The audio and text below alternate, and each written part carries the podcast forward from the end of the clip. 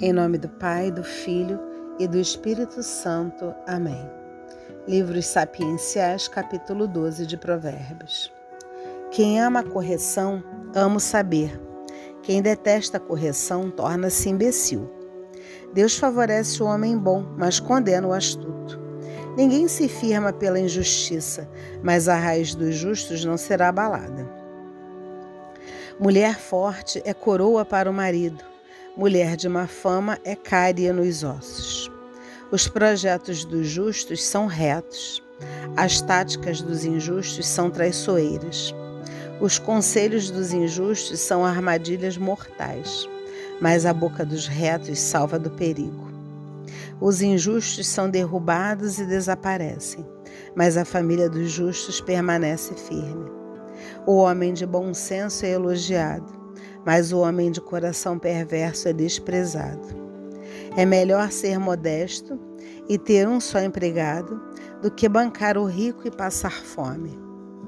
O justo sabe cuidar de tudo e o que os animais precisam, mas os injustos não são capazes de se compadecer. Quem cultiva seu campo ficará saciado de pão quem corre atrás das ilusões não tem bom senso. A cobiça do injusto é uma rede de males, mas a raiz dos justos prospera. O mal fica preso na falsidade da própria boca, mas o justo se livrará do aperto.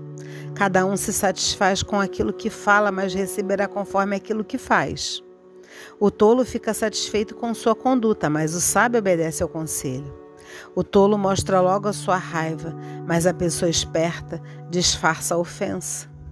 Quem diz a verdade proclama a justiça, a testemunha falsa proclama a mentira.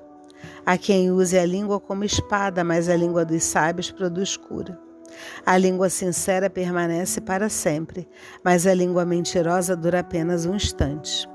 A mente de quem planeja o mal é amarga, e quem aconselha a paz vive tranquilo. Ao justo nada de mal acontece, mas os injustos vivem cheios de desgraças. Deus detesta a boca mentirosa, mas o homem sincero conquista o favor dele. O homem esperto esconde o seu conhecimento, mas a mente dos insensatos proclama sua própria estupidez. Mão trabalhadora mandará, mão preguiçosa servirá. A angústia deprime o coração, mas a boa palavra reanima. O justo mostra o caminho ao seu próximo, mas o caminho dos injustos extravia eles próprios. O preguiçoso não ganha seu sustento, mas o trabalhador se torna rico. A vida se encontra no caminho da justiça. O caminho da injustiça conduz para a morte.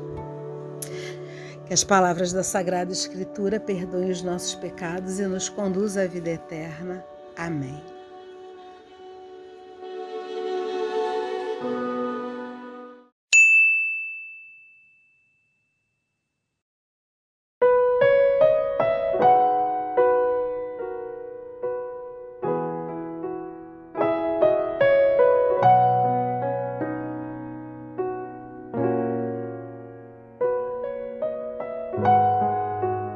Pelo sinal da Santa Cruz, livra-nos Deus Nosso Senhor dos nossos inimigos.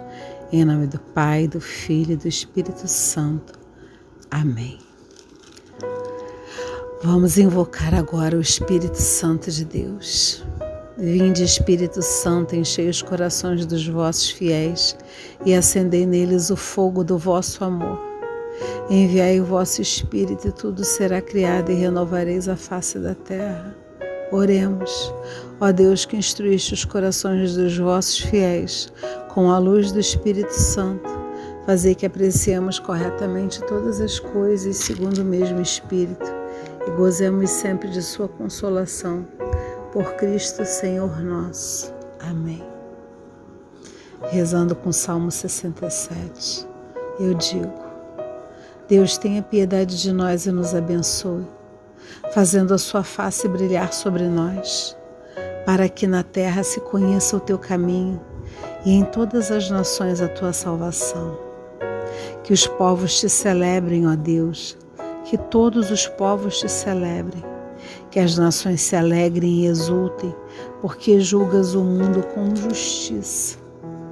julgas os povos com retidão e governas as nações da terra. Permita-nos, Senhor, que seu povo te celebre, que todos os povos da terra te celebrem. A terra produziu seu fruto. É o Senhor nosso Deus que nos abençoa.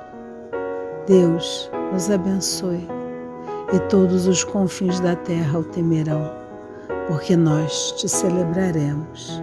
Amém. Estas são palavras de salvação. Amém.